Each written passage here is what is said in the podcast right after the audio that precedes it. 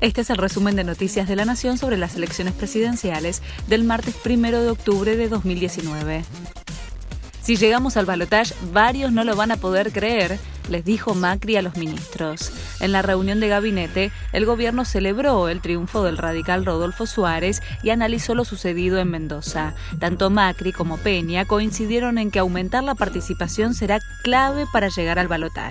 El gobierno busca remontar la distancia de 16 puntos que le sacó el candidato del Frente de Todos en las primarias y en el búnker de campaña de Juntos por el Cambio apuestan a sumar al menos 2 millones de votos nuevos en las elecciones generales las principales medidas de Macri tras la derrota en las PASO.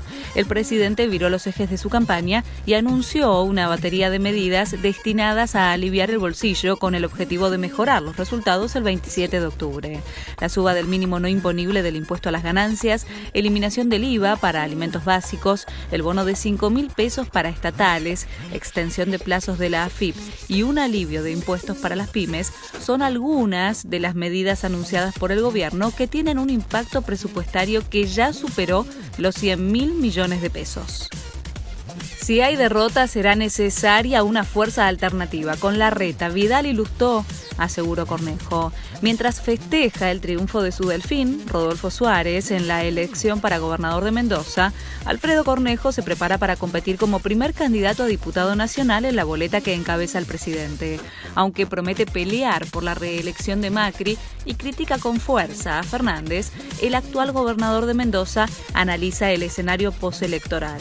Cornejo asegura que aunque gane Macri, deberá haber un liderazgo más horizontal en Cambiemos. Preocupa al gobierno un fallo de la Corte sobre el IVA.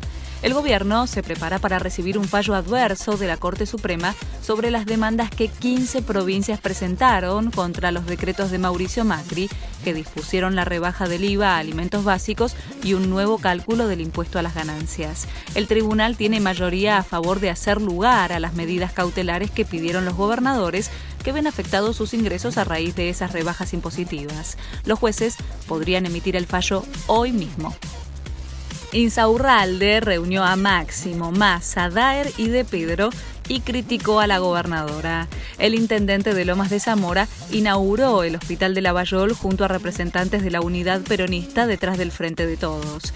Insaurralde lanzó fuertes cuestionamientos a Vidal y aprovechó para entregarle una placa a Fernando Chino Navarro, diputado provincial y dirigente del movimiento Evita, por su rol para conseguir que se votara en la legislatura la expropiación del hospital tras declararse en quiebra en 2016 y permitir que pasara a la órbita provincial.